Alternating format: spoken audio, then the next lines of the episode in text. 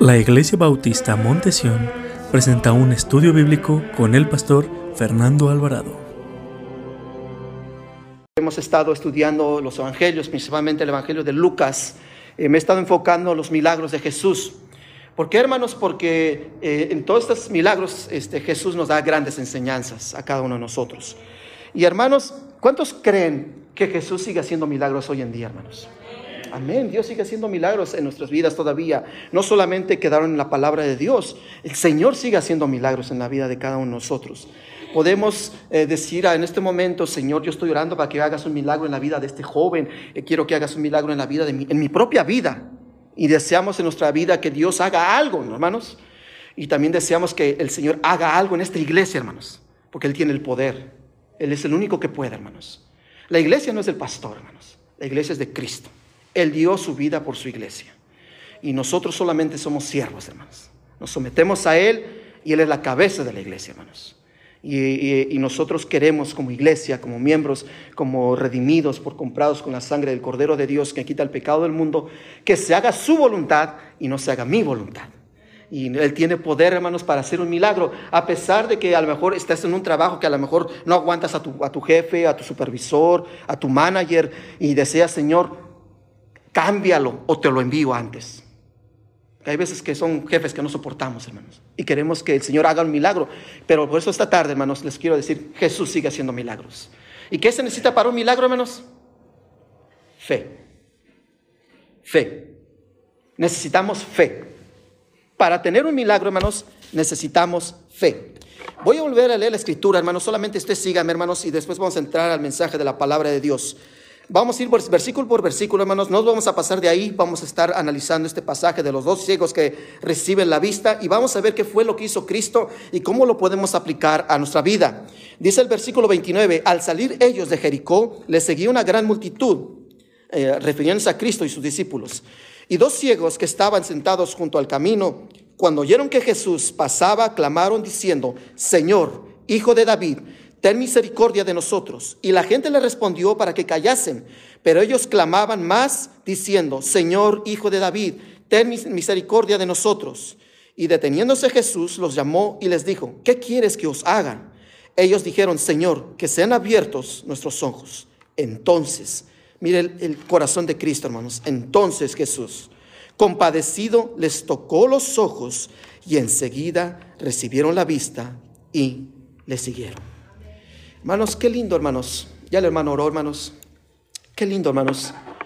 Es ver, hermanos, que en los momentos que pensamos que ya no, ya no tenemos una oportunidad de salir adelante, que pareciera que los problemas que estamos viviendo, que pareciera que esta pandemia no pasa, que pareciera tantas dificultades que tenemos en nuestros hogares, en nuestra vida personal, en laboral, en la sociedad, pareciera que no tenemos, estamos en un callejón sin salida, que estamos en la oscuridad y no hay una puerta donde nos lleve la luz.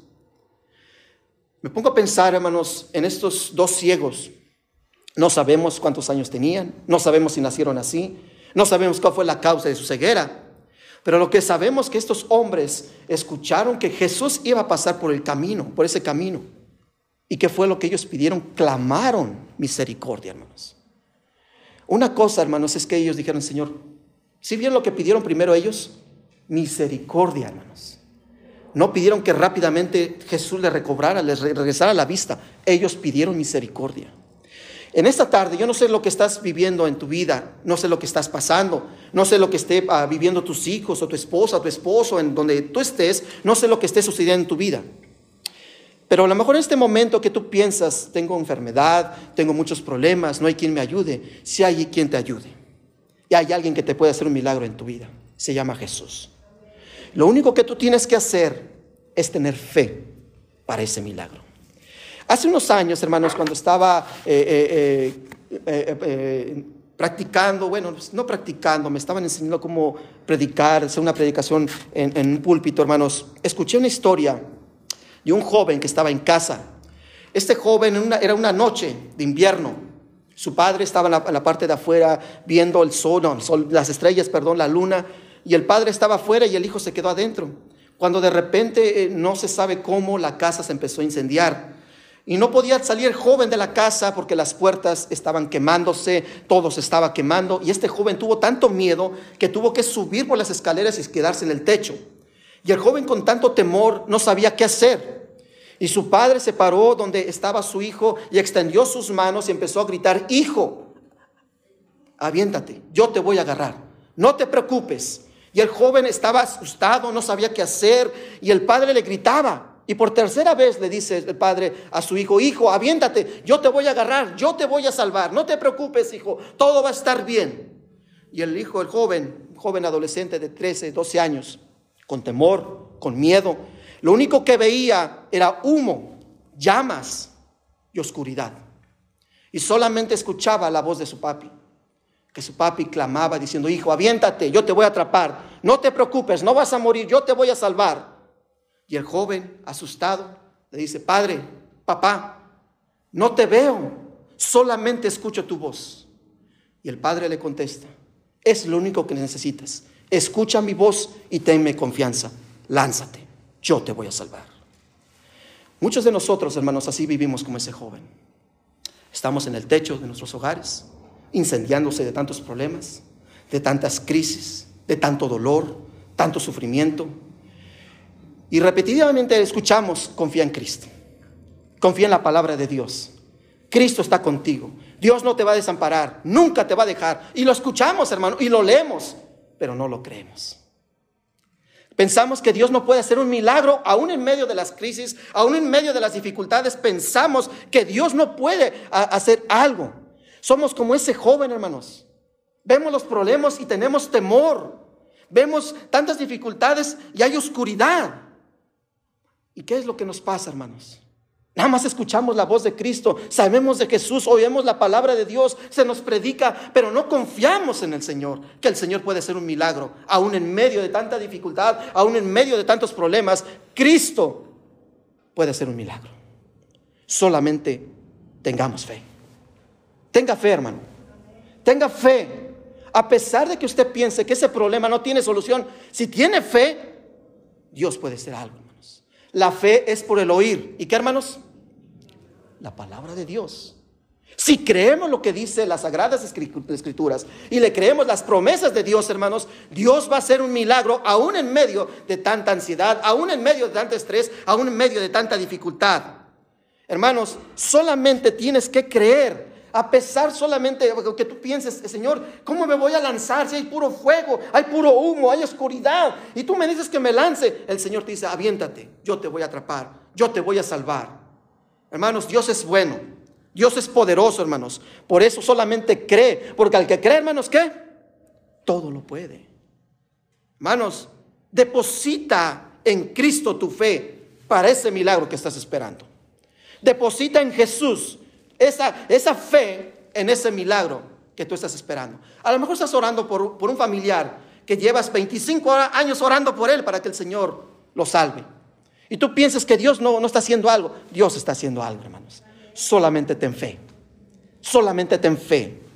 Ten fe en que Dios lo puede hacer. Ten fe en que Dios puede hacer un milagro. A lo mejor, hermano, eh, tú conoces a un hermano en Cristo, aún tu propia familia, hermanos. ¿Cuántos de nosotros que nuestra familia venía a la iglesia, se congregaba, servía y ahora no quieren saber nada del Señor, hermanos?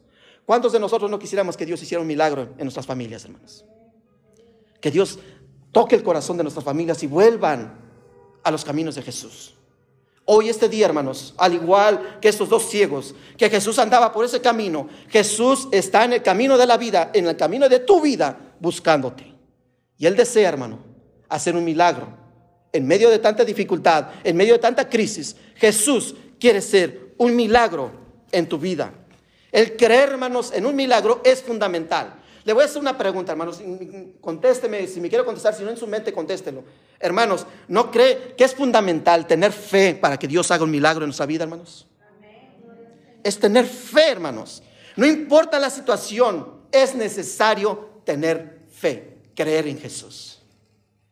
Si tal vez en esta tarde pienses, es que las iglesias me han decepcionado yo voy a una, he estado en diferentes iglesias y la verdad los hermanos se han portado muy mal conmigo. El pastor me ha dado la espalda, no me visita. El pastor se ha olvidado de mí. Los hermanos no les interesa.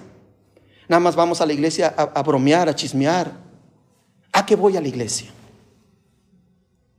No importa eso. Pon tus ojos en Cristo. Ten fe en Jesús. Eh, no pongas tu confianza en el hombre. Pon tu confianza en aquel que puede hacer algo en tu vida. Su nombre es Jesús. No importa la situación que estemos viviendo, es necesario creer. Mire lo que dice versículo 29 y versículo 30 de Mateo, hermanos. Mire lo que dice el Señor en su palabra. Al salir ellos de Jericó, le seguía una gran multitud y dos ciegos que estaban sentados junto al camino, cuando oyeron que Jesús pasaba, clamaron diciendo, Señor, Hijo de David, ten misericordia de nosotros. Aquí vemos a dos hombres ciegos, hermanos, que mendigaban, que pedían dinero, que estaban junto al camino. Pero en ese camino, hermanos, un día pasó nuestro glorioso sanador, nuestro glorioso rey de reyes, nuestro glorioso salvador, hermanos. Ese día, hermanos, para ellos fue un día que ellos, ellos esperaban. En ese camino, hermanos, en esa vida que ellos tenían, hermanos, nunca pensaron que Jesús iba a venir a su vida, hermanos. En esa vida de oscuridad que ellos vivían, porque no podían ver, hermanos. Tal vez dependían de otros para que los llevaran por el camino, los llevaran a donde ellos pedían dinero, tal vez los llevaban al templo, a la sinagoga, los llevaban a sus hogares. No nos dice la Biblia si dependían de otros, hermanos. Pero lo que sí nos dice la Biblia, que estaban ciegos, no podían ver estaban en oscuridad, estaban en tinieblas, hermanos. Y es así, hermanos, cuando nosotros andamos sin Cristo, estamos en oscuridad, hermanos. Estamos ciegos espiritualmente. Vivimos lejos de Dios. Muchos de nosotros, hermanos, estamos así caminando, hermanos, andamos por ese camino de la vida, hermanos, ciegos. Podemos ver, podemos ver los carros, podemos ver a las personas, hermanos, pero espiritualmente estamos ciegos porque la paga del pecado nos separa del Señor, hermanos. Y no nos permite ver lo que Dios puede hacer en medio de las dificultades, en medio de las crisis. No podemos ver la mano de Jesús sobre nosotros. En esta tarde, hermanos, no sé qué estás viviendo. Tal vez estés dependiendo de otros.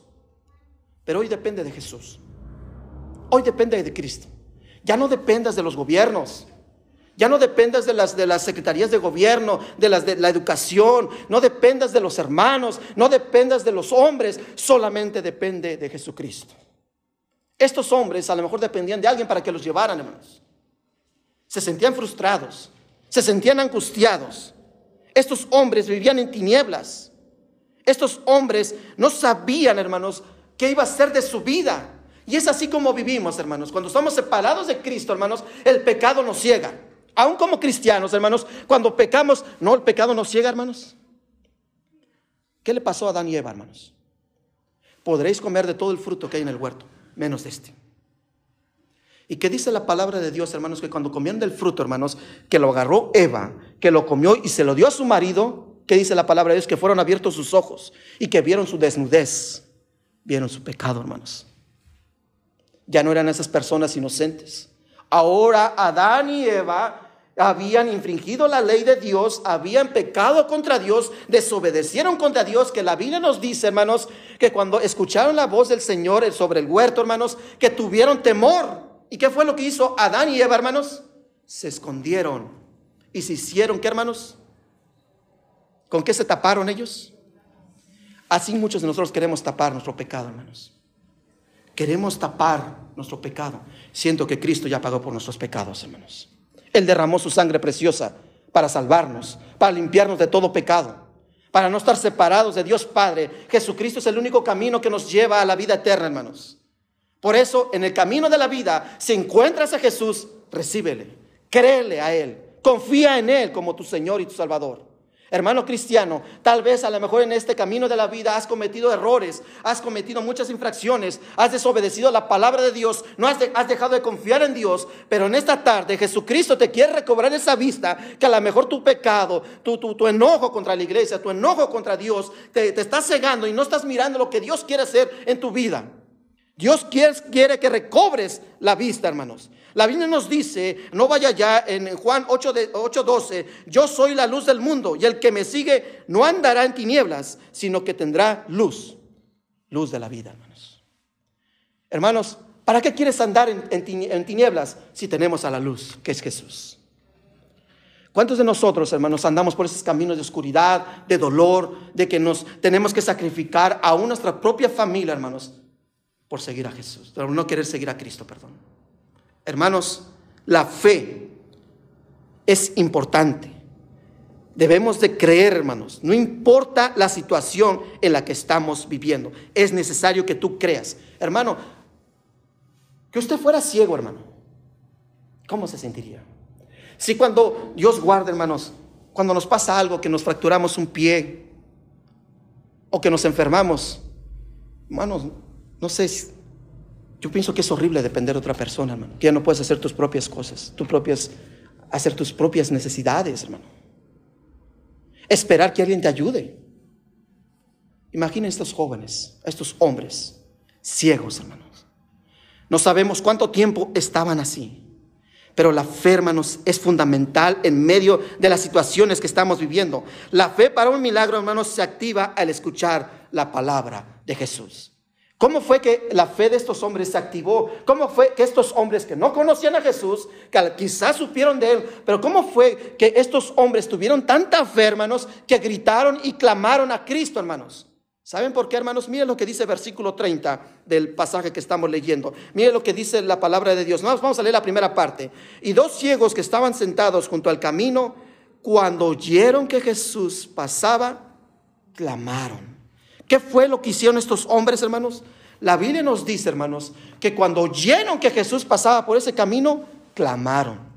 Tal vez quizás le dijeron a estos, a estos dos ciegos que estaban ahí eh, eh, pidiendo dinero, que estaban sentados con su mano estirada, Tal vez le dijeron a estos ciegos, sabes que ahí viene Jesús, Él te puede salvar, Él te puede sanar. Mira, acércate, clama a Jesús.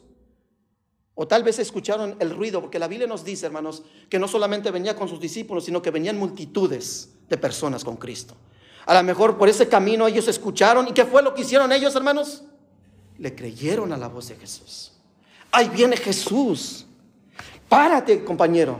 Vamos a clamarnos, vamos a ponernos de pie, porque ahí viene Jesús. Él es el único que nos puede sanar. Él es el único que nos puede dar esa luz que necesitamos, aún en medio de tantos problemas, aún en medio de tanto, tanto dolor. Jesús es el único que nos puede sanar. Hermano, Jesús es el único que te puede dar ese milagro en tu vida. Jesucristo es el único. Hermano, si estás pasando por problemas matrimoniales, ¿no crees que Jesús es el único que te puede restaurar tu matrimonio? Tu relación personal con el mismo Señor, hermanos? ¿No crees que por ese camino donde tú vas, Cristo puede aparecer, hermanos? Pero me encanta lo que hicieron estos hombres. Clamaron. Clamaron. Yo no sé lo que estás viviendo hoy en día, hermano. Yo no sé qué es lo que está sucediendo en tu vida. Pero a lo mejor estás por ese camino de oscuridad, de dolor, de depresión, de estrés, de que ya no sabes qué hacer con tu matrimonio, ya no sabes qué hacer con el trabajo, ya no sabes qué hacer con tus hijos. Estás orando al Señor y pareciera que el Señor no está haciendo nada, pareciera que el Señor está ignorando tu, tu petición, pero Cristo te está oyendo, hermanos. Somos como ese joven hermano que estamos clamando, estamos gritando, tenemos miedo y pareciera que Jesús no está haciendo nada en medio de esta pandemia, hermanos. ¿Por qué, Señor, no hay una vacuna?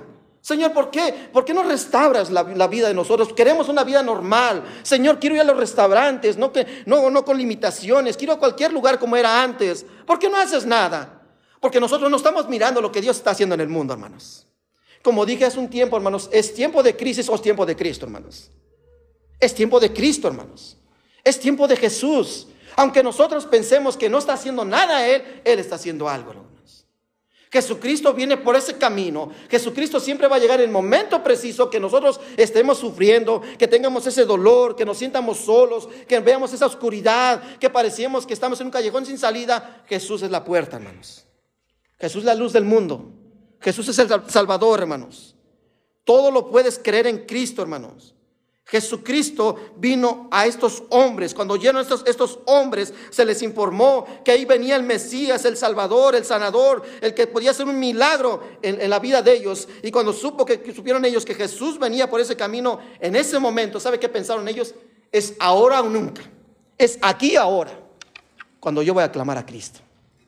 No voy a dejar perder esta oportunidad. Párate, compañero, y clamemos a Cristo, que Él nos, que nos salve, que nos perdone de nuestros pecados. Es hora de restablecer esa comunión con Dios. Ahora yo me he estado tanto tiempo lejos de Dios. Ahora por este camino que Dios me trajo, yo lo voy a buscar.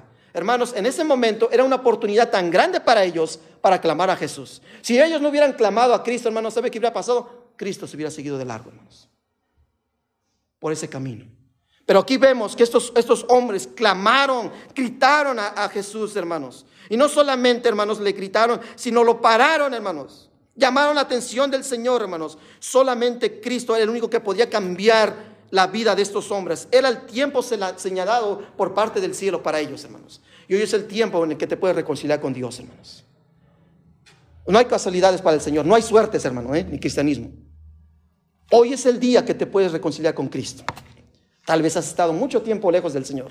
Tal vez tu, mamá, tu papá, un compañero de trabajo alguien de la iglesia te está diciendo, regresa al Señor. Mira, abre tu corazón a Cristo. Cree en el Señor Jesucristo y serás salvo. Pero cree, arrepiéntete de todo corazón. Solamente cree. Él ya todo lo hizo. A lo mejor hoy es el día dispuesto para Dios.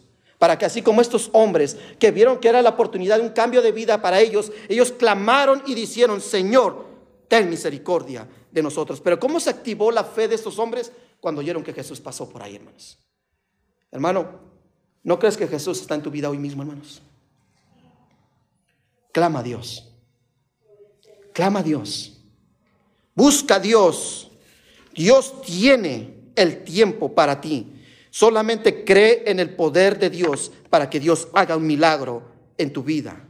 La fe para un milagro, hermanos, nos impulsa a pedir misericordia. Cuando reconocemos quiénes somos, hermanos, no clamamos a Dios, Señor, perdóname, soy un vil pecador. ¿Somos como ese publicano, hermanos? ¿O como ese sacerdote?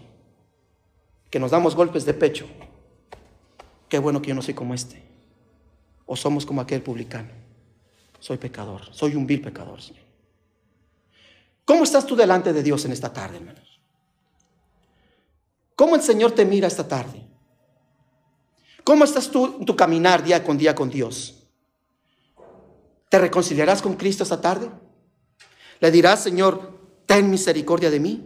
Porque fue lo que hicieron estos hombres. Cuando escucharon que Jesús venía, clamaron al Señor. Mire lo que dice la parte B del capítulo 30. Vamos a leerlo todo, hermanos, del versículo 30, perdón.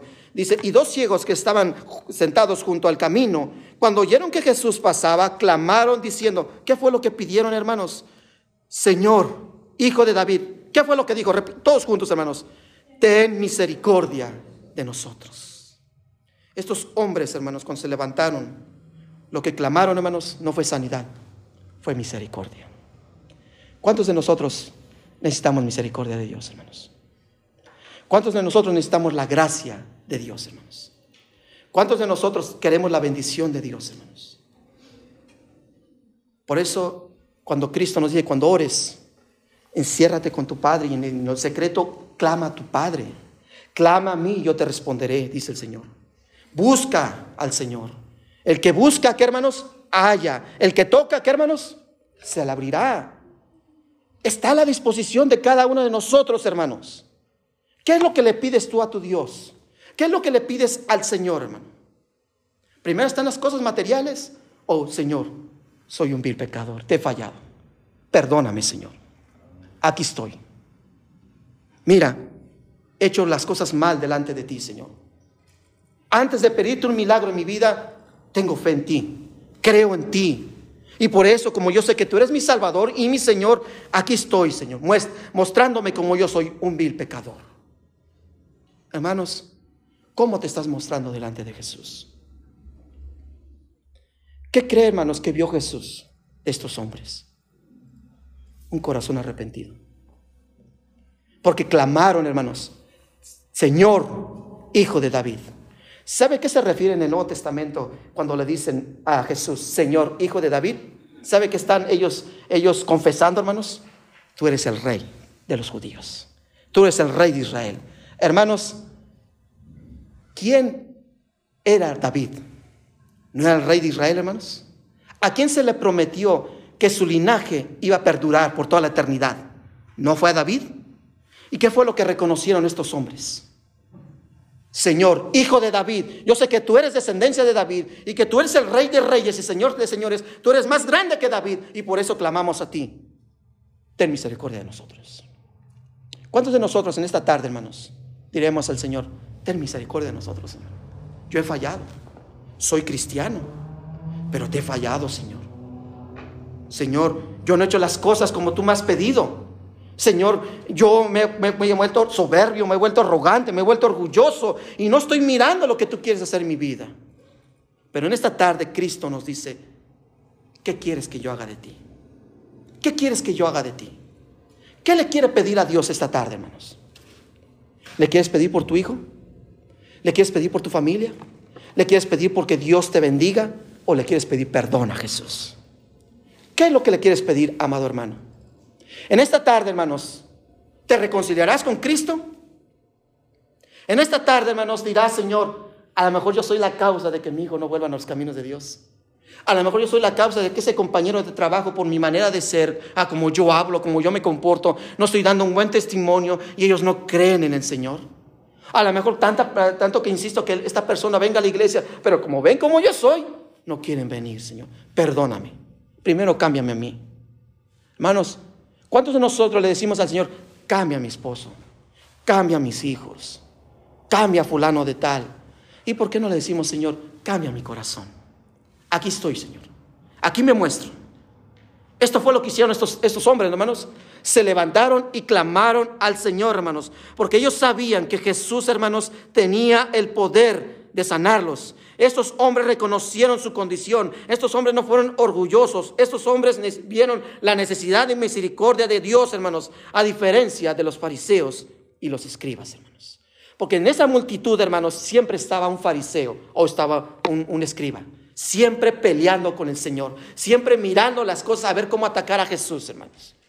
Un corazón soberbio, un corazón arrogante, un corazón que no quería abrir su corazón a Jesús, no quería reconocer al Señor como su Mesías.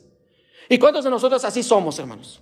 ¿Cuántos de nosotros cerramos nuestro corazón y pensamos que Dios no tiene el poder para cambiar, para transformar nuestras vidas, hermanos? Ellos reconocieron que solamente Jesús podía cambiar sus vidas, que solamente Jesús podía sanar sus ojos, y no solamente sus ojos, también el corazón, hermanos, porque Cristo es el único que puede restaurar vidas.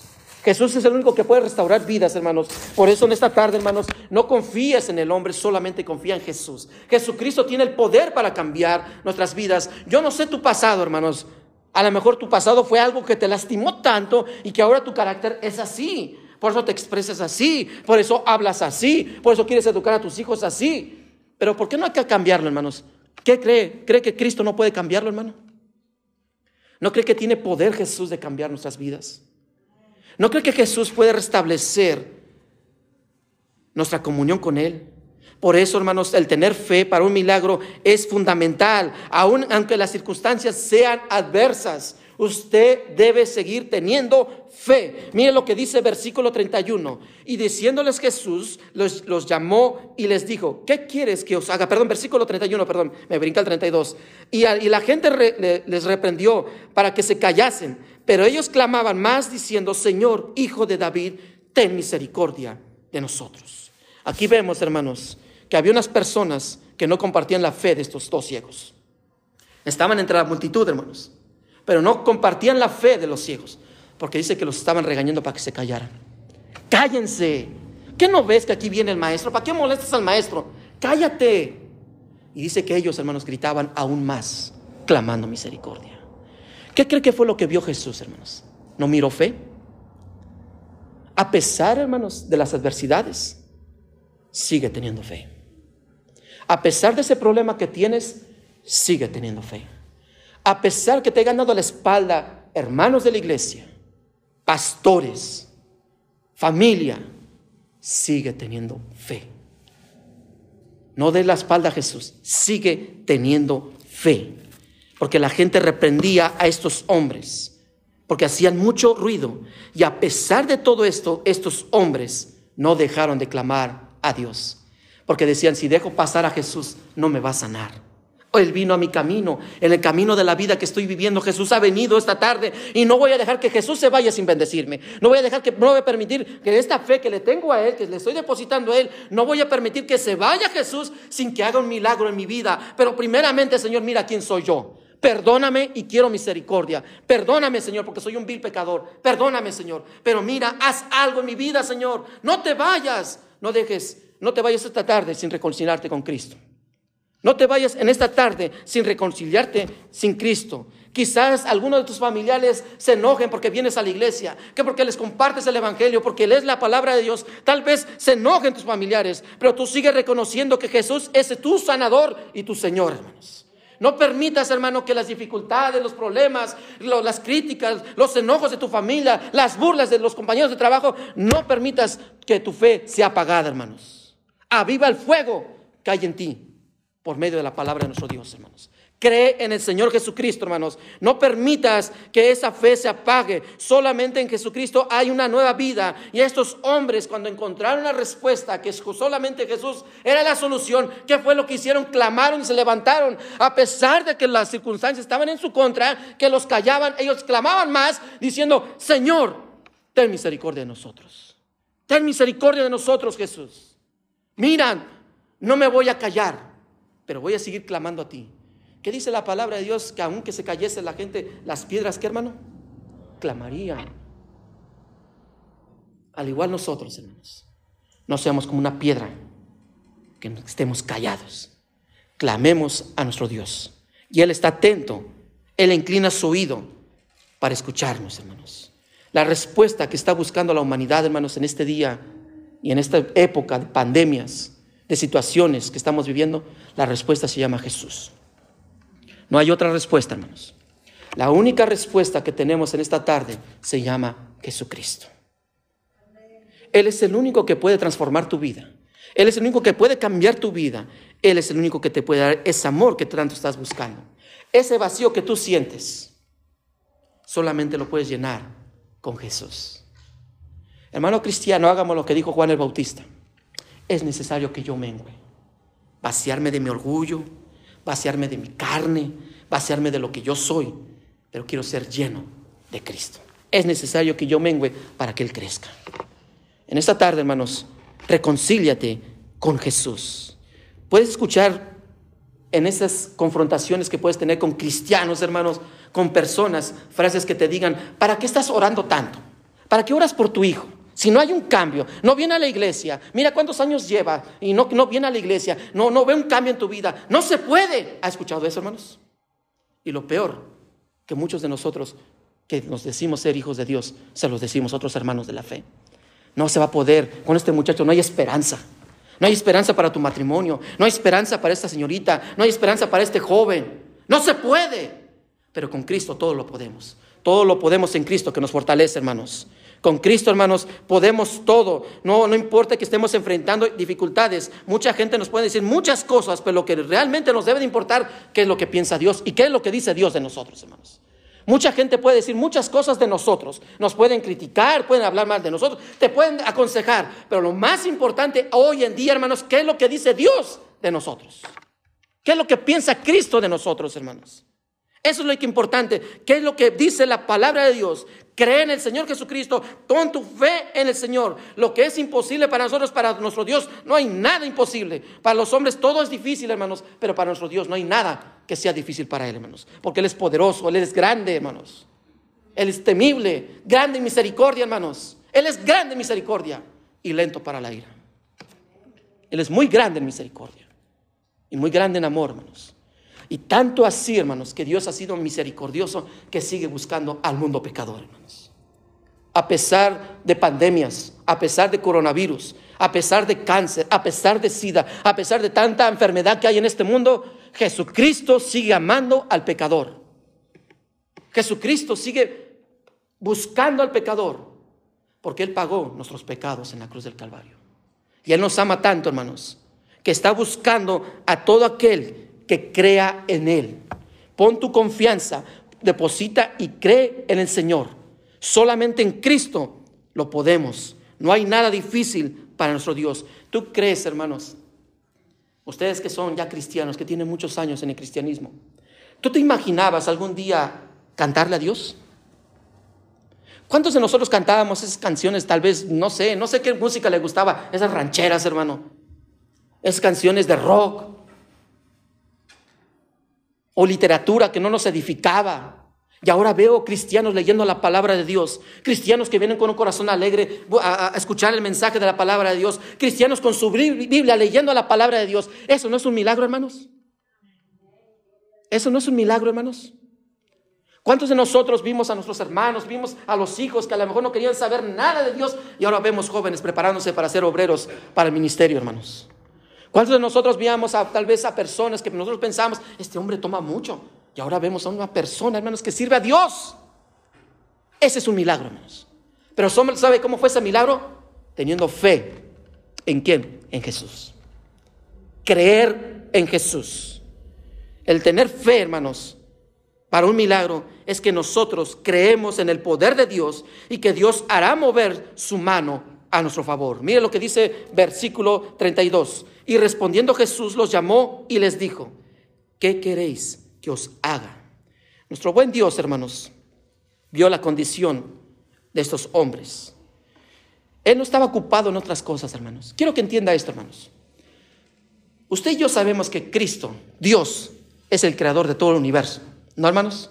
Él creó el cielo y la tierra y las estrellas y todas las galaxias que existen, hermanos. Él es el creador de todo.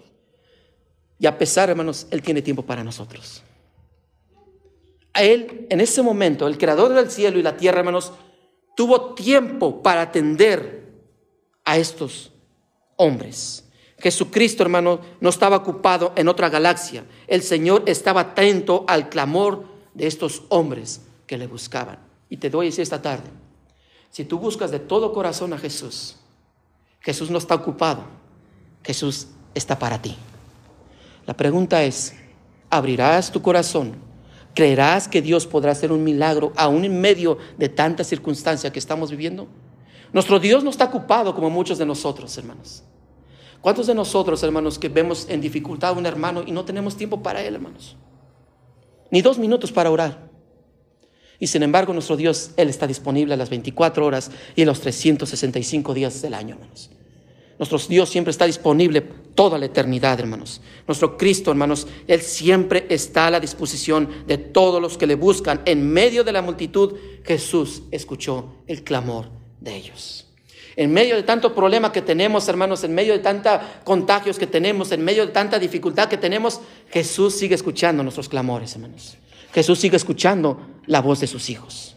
Él está atento. En esta tarde, hermanos, entrega tu vida a Jesús. En esta tarde, reconcíliate con Jesús. En esta tarde, entrégale todo eso que tú tienes en tu corazón, que no te permite eh, avanzar, que no te permite mirar las cosas que Dios tiene eh, para ti. La mano de Dios, hermanos, siempre va a estar a nuestro favor para todos aquellos que le buscan con un corazón arrepentido y sincero. Busca a Cristo en esta tarde. Este hombre, estos hombres clamaron a Jesús. ¿Y cuál fue la respuesta de Jesús? ¿Qué quieren que yo haga por ustedes? Esta tarde te pregunta Cristo a ti, hermano. ¿Qué quieres que yo haga por ti? ¿Qué le pide usted al Señor, hermanos? ¿Qué quieres que yo haga por ti? ¿Qué quieres que, que yo haga por ti? Estoy en tu camino. Estoy aquí. Te estoy yo viendo. ¿Qué quieres que yo haga por ti? ¿Qué le va a entregar el Señor, hermanos? El Señor sigue haciendo milagros, hermanos. Pero el mayor deseo es que seas perdonado de tus pecados. El mayor deseo de nuestro Dios es perdonarte de tus pecados y te vuelvas al Señor. Conférmanos, tenemos el perdón de nuestros pecados. Él cada día está esperando que nosotros le pidamos perdón. Ya todos aquellos que no han entregado, que no han creído en el Señor Jesús como su Salvador, hoy es el día para que entregues al Señor, pongas tu confianza y tu esperanza en el Señor. Cree en el Señor Jesucristo, confía en el Señor, arrepiéntete de todo corazón. Y, la palabra de Dios nos dice que tus pecados son perdonados, pero un corazón sincero. Hermano, yo te puedo poner aquí y te puedo decir, repite conmigo esta oración. Pero si no lo haces con un corazón sincero, de nada te vale, hermanos. Tienes que arrepentirte de tus pecados. Arrepiéntete. Y hermano cristiano, arrepiéntete de ese camino con el que tú andas. Aléjate de esas amistades que no te están llevando a ningún lugar. A, esas, a, lo mejor tú estás escuchando voces exteriores, como estos hombres que estaban escuchando el, griterío de la gente que se callasen. A lo mejor tú estás escuchando los consejos de, de gente incrédula. Hoy escucha la voz de Jesús. Ya no escuches a aquellos que en lugar de acercarte a Dios te están alejando. El Señor te está buscando. El Señor desea que cada persona se vuelva a Dios y que haya personas que vuelvan a nacer de nuevo, como dice en Juan capítulo 3. El Señor, hermanos, está lleno de compasión para ellos y también para nosotros, porque es lo que dice el versículo 34, miren lo que dice el Señor en su palabra. Entonces Jesús, miren el corazón de nuestro Dios, compadecido, ¿qué hizo hermanos? Les tocó los ojos y enseguida recibieron la vista y le siguieron. Hermano, imagínense, si hoy pusiéramos un experimento, y lo iba a hacer con uno de los jóvenes, pues que se me olvidó traer una venda, que le, tapáramos los ojos y que le preguntáramos a, una persona, ¿qué es lo que ves? ¿Qué vería usted? No vería nada, ¿no? Pura oscuridad. Pero si le quitáramos, le quitáramos esa venda o esa tela que está, le está tapando sus ojos, ¿qué sería lo que usted vería primero? La persona que le está quitando la venda, ¿no? ¿Qué cree que fue lo que vio en estos dos ciegos primero? Vieron a Cristo. Aquí tenemos que ver primeramente. ¿Qué nos dice la carta de los Hebreos, hermanos, capítulo 12, versículo 2. Puesto los ojos en quién, hermanos? En Jesús. Cuando estos hombres, hermanos, recobraron la vista, que el Señor tocó con sus, manos, tocó sus ojos, que recobraron la vista, ¿a quién cree que vieron primero, hermanos? La gloria de Dios manifestada en Jesús. Lo primero que vieron estos hombres, hermanos, fue a Jesús. Cuando ellos clamaron, hermanos, ya no se preocupaban, hermanos, por la miseria que ellos vivían. Ellos no se preocupaban por la ceguera que ellos estaban mirando. Ellos se preocupaban que Jesús hiciera algo en su vida. Y cuando Dios lo hizo, hermanos, al primero que vieron fue al Señor. En esta tarde pon tu mirada en Jesús. No pongas la mirada en las circunstancias. No pongas tu mirada a quién ganó la presidencia. No pongas tu mirada en el gobierno. No pongas tu mirada, ¿y ahora qué, vamos, qué va a suceder con las iglesias? Pon tu mirada en Cristo Jesús. Pon tus ojos en Jesús. Él está lleno de compasión. Como podemos ver, nuestro, Señor está lleno de compasión. Él tiene misericordia para la condición humana. Él extendió su mano y tocó, tocó a, a estos hombres y fueron sanados. Estos hombres, hermano, no solamente recobraron la vista, sino que experimentaron una relación con Jesús. ¿Y sabe por qué? Porque dice que le siguieron. ¿Cuántos en esta tarde están dispuestos a seguir a Cristo, hermanos? No seguir al hombre, seguir a Jesús. ¿Cuántos de nosotros nos levantaremos, hermanos, y diremos, Señor, heme aquí, envíame a mí? Aquí estoy, Señor. ¿Cuántos de nosotros, hermanos, que Dios ha hecho tantos milagros en nuestra vida? ¿Cuántos de nosotros que Dios nos ha bendecido tanto, hermano? Le diremos al Señor, yo te quiero seguir, Jesús. Haz de mí lo que tú quieras. Aquí está mi corazón, aquí está mi vida, aquí están mis manos, aquí están mis pies. ¿Qué quieres que yo haga? Aquí estoy. ¿Cuántos de nosotros le diremos al Señor, Señor, perdóname, he estado mucho tiempo lejos de ti, pero aquí estoy, Señor, quiero tener una relación personal contigo. Quiero otra vez tener ese, ese, ese fuego por ti. Quiero otra vez buscarte cada día, Señor. ¿Cuántos de nosotros diremos como estos hombres que Dios ha hecho algo en nuestra vida y le siguieron? Hermano, ¿no ha hecho algo Dios en su vida, hermanos? ¿No es momento de seguirle, hermanos? Como vemos ahora, hermanos, que ellos no solamente fueron seguidores de Cristo, hermanos, no solamente buscaron la sanidad, ellos estuvieron al lado de Jesús, hermanos. Así es el milagro, hermano, más grande. Es más grande que una sanidad, es seguir a Jesús, hermanos. No importa el milagro, importa a quién está siguiendo, hermanos. ¿A quién estamos siguiendo nosotros como iglesia? Debemos de seguir a Jesús, hermanos. Nosotros, hermanos, como la semana que vimos, algún día estaremos cara a cara con el Señor y veremos las marcas del Señor en sus manos. Y veremos las marcas en sus pies. Y veremos la marca en ese costado. Y eso nos va a recordar lo que Cristo hizo por nosotros, hermanos. Y como nosotros sabemos que Él, nos, lo hizo por amor, por, por perdonarnos nuestros pecados, porque no había nadie que pagara nuestros pecados, solamente Jesús es el único que puede pagar nuestros pecados. A Él, hermanos, se merece la honra y la gloria, hermanos. Porque la Biblia nos dice, hermanos, en Mateo capítulo eh, eh, eh, los últimos capítulos de Mateo, hermanos, que cuando Jesús estaba siendo escarnecido, cuando Jesús estaba siendo golpeado, cuando Jesús estaba siendo escupido, cuando Jesús le estaban arrancando las barbas, cuando Jesús le pusieron esa tosca corona de espinas, hermanos, Jesús aún seguía amando al mundo pecador. ¿Y qué fue lo que hicieron sus discípulos, hermanos? Se fueron. Se fueron. Hermanos, no seamos como los discípulos que en los momentos de dificultad, en los momentos de tormenta, dejemos al Señor. ¿Sí recuerdan lo que hicieron los discípulos, hermanos, cuando aprendieron a Cristo? ¿No dice la Biblia que se fueron? Y a pesar que uno, que era el más allegado a él, dice la Biblia que lo negó tres veces y lo maldijo, hermanos. ¿Conoce a un cristiano así, hermanos? Estos hombres no solamente fueron sanos, ellos decidieron seguir a Jesús. No hay mayor gozo en el corazón del Señor que sus hijos hagan la voluntad de su Padre. No hay nada difícil para nuestro Dios. Todas las promesas son en Cristo, en el sí y en el amén, como dice en primera carta a los Corintios. Eh, no hay nada que el Señor que lo pueda cambiar. No hay variación para el Señor. Dios no miente, hermanos. Podemos tener nuestra confianza y nuestra esperanza en Jesús, porque Él tiene cuidados en nosotros. Él debemos depositar nuestra fe en Jesús. Él es poderoso, porque en el nombre de Jesús todo lo podemos, hermanos.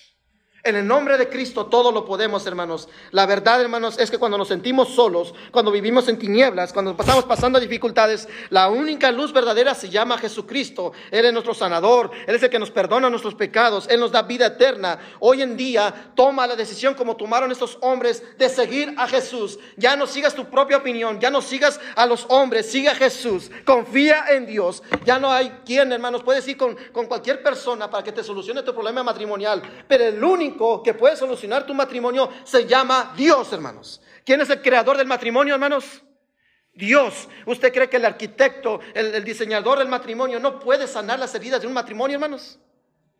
¿Usted cree que Dios no es el único que puede restaurar la vida de ese joven? Jesús puede transformar nuestro corazón. La realidad de nuestra vida, hermanos, es que debemos depositar nuestra fe en las manos de Jesús.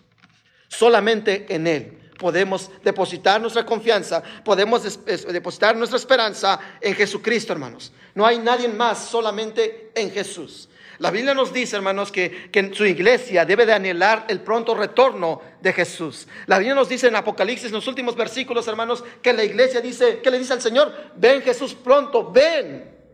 La iglesia, hermanos, debe estar ansiosa, esperando el retorno de su Señor, hermanos. ¿Cómo está esperando usted a Cristo, hermanos? La Biblia nos relata que Jesús algún día va a venir, hermanos, ¿no? Nosotros, hermanos, debemos de anhelar que Jesús haga algo en nuestras vidas, hermanos. La Biblia nos dice, hermanos, que estos hombres no solamente fueron sanos, sino que siguieron a Jesús. En esta tarde, hermanos, toma la decisión de seguir a Jesús. ¿Qué milagro quieres que Dios haga en tu vida, hermanos? ¿Qué milagro deseas que el Señor haga? El Señor te está preguntando esta tarde, ¿qué quieres que yo haga por ti? ¿Cómo nos estamos presentando delante de nuestro Dios? Estos hombres, hermanos, primeramente pidieron misericordia. Y luego, ¿qué fue lo que les pidieron? Queremos ver, Señor. Queremos verte a ti. Antes de ver a ese amigo, antes de ver a ese familiar, quiero ver tus maravillas. ¿Qué desea ver usted, hermano? ¿Qué es lo que le quiere pedir al Señor esta tarde? Pon en las manos de Jesús tu familia. Pon en las manos de Jesús ese milagro que tanto estás esperando, hermanos. ¿Cuántos de nosotros, hermanos, estamos orando, hermanos, para que Dios haga un milagro en nuestra familia? Yo no sé lo que estás viviendo en tu familia, hermanos, pero dime si no deseas que Dios haga un milagro en tu familia, hermanos, en tu comunidad. ¿Cuántos de nosotros que nuestros, que nuestros parientes, hermanos, no conocen del Señor, no quieres que Dios haga algo en tu vida, hermanos? ¿Qué es lo que tenemos que hacer nosotros? Ten fe. Ten fe. Ten fe en que Dios lo puede hacer. Ten fe en Dios, hermanos. Solamente en Dios tenemos gracia. Solamente en Dios tenemos misericordia, hermanos. Ten fe. Hace muchos años, hermanos, ya se creo, lo conté hace como dos, tres meses. Hay, por cierto, una película de un joven del ejército de los Estados Unidos. Y este muchacho, su papá había sido militar.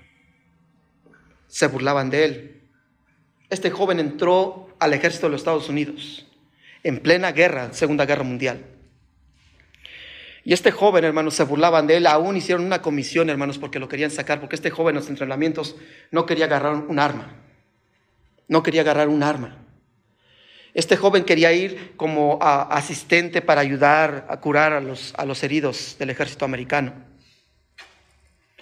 Y este joven este, a pesar de que los, los, generales de alto rango, los coroneles, no lo aceptaban, se burlaban de él, de todo lo que es. Él se esmeraba, hermanos, él le hacía todo, pero no quería agarrar un arma porque era cristiano. Decía que él no podía agarrar un arma porque era cristiano. Este joven, hermanos, dice que tuvo que se tuvo que hacer una comisión para ver si, un juicio, perdón, si, lo aceptaban o le expulsaban del ejército de los Estados Unidos. Su padre, su padre también lo malveía a este joven.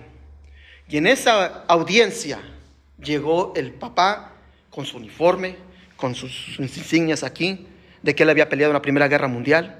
Llegó con su uniforme, no lo querían dejar pasar eh, querían hacer un fraude para que este joven no, fuera, no, no, no perteneciera al ejército de los Estados Unidos. Y este joven estaba ahí luchando, él quería ser parte del, ejército de los Estados Unidos, pero los generales, los que estaban ahí, estaban, querían hacer todo lo contrario para expulsarlo y su papá entró y abogó por él.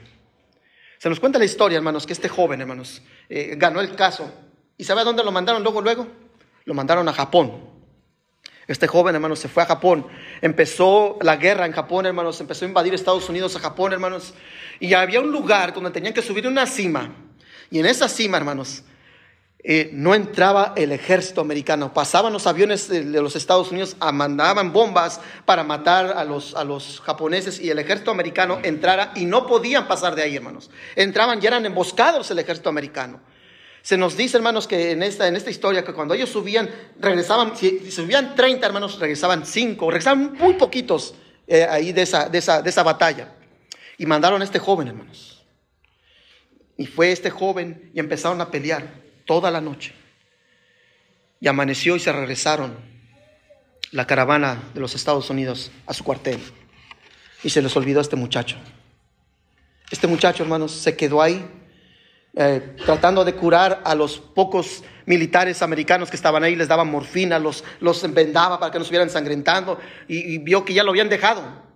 Y lo que hizo este joven, hermanos, que agarró, hizo una camilla, la amarró en sus espaldas y los empezó a arrastrar, a uno por uno. Y los amarraba, hermanos, y los iba bajando hasta, hasta el suelo, porque tenían que subir una cima ellos. Los bajaba, los bajaba, los bajaba, los bajaba los bajaba. Cuando se dio cuenta, ya que estaba muy oscuro, hermanos, se dio cuenta que estaba en terreno enemigo. Y se dio cuenta que los ahora estaban gritando por clamor, por misericordia, que los salvara, que los sanara, que estaban heridos de las balas, que no tenían una mano, que no tenían un pie, que los salvara, que no los dejara morir, porque el ejército japonés había dejado a sus soldados que murieran. Y este muchacho se quedó así y cuando vio que eran, eran, eran enemigos, ¿sabe qué hizo este joven? Empezó a salvar a los japoneses y empezó a bajar. Cuando se dio cuenta el ejército americano que habían dejado este muchacho, regresaron y vieron que ya estaba él bajando a soldados.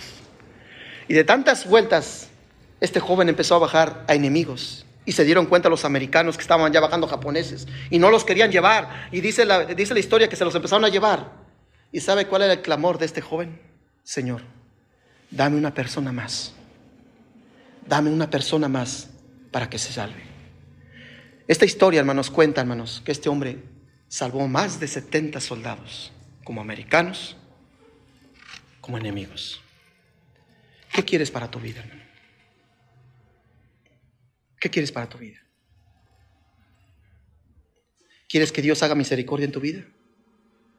Estos soldados enemigos, sin un brazo, sin una pierna, pedían misericordia sálvanos. Sé que no somos amigos, pero sálvanos. ¿Qué le quieres pedir a Jesús esta tarde? ¿Te reconciliarás con Cristo esta tarde? ¿Vendrás a Jesús? Jesús te pregunta, así como pregunté a estos hombres, ¿qué quieres que yo haga por ti? ¿Por qué no le entregas eso al Señor? ¿Por qué no le entregas tu familia? ¿Por qué no le entregas ese problema a Cristo?